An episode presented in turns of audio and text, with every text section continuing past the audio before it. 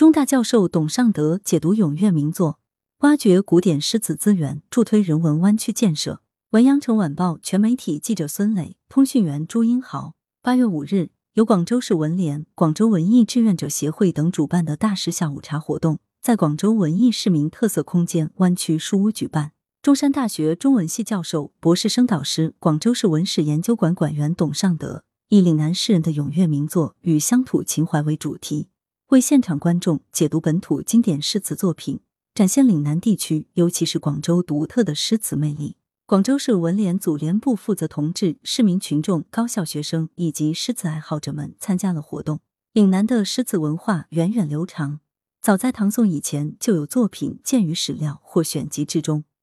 而唐宋以后，无论是诗人还是作品，都不胜枚举，绚烂多姿。董尚德首先介绍了岭南诗词文化的悠久历史和独特地位。他认为，在岭南文化不断吸纳、融合、发展的过程中，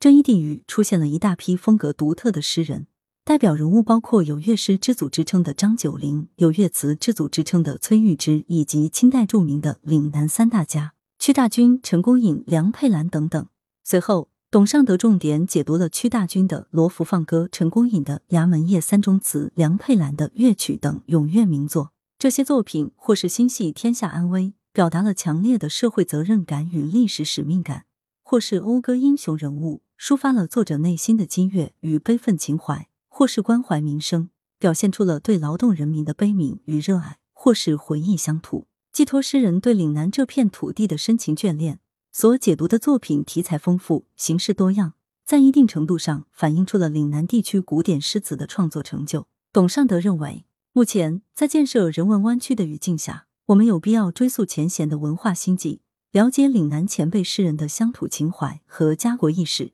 这对我们继往开来、取得新的文化成就大有裨益。当下，广州正在着力推进诗词之都建设，助力实现四个初心出彩。对于如何实现这一目标，董尚德也在活动现场分享了自己的看法。他认为，一方面我们要了解历史，了解过往，在璀璨丰富的岭南文化资源中汲取营养；而与此同时，我们的创作者还要传承前辈们的精神特质，向各行各业的劳动人民学习，仔细观察与体验自己的生活，立足广州已有的诗词成就，继续挖掘诗意，写出更多反映新时代的精彩诗篇。来源：羊城晚报羊城派。责编：李丽。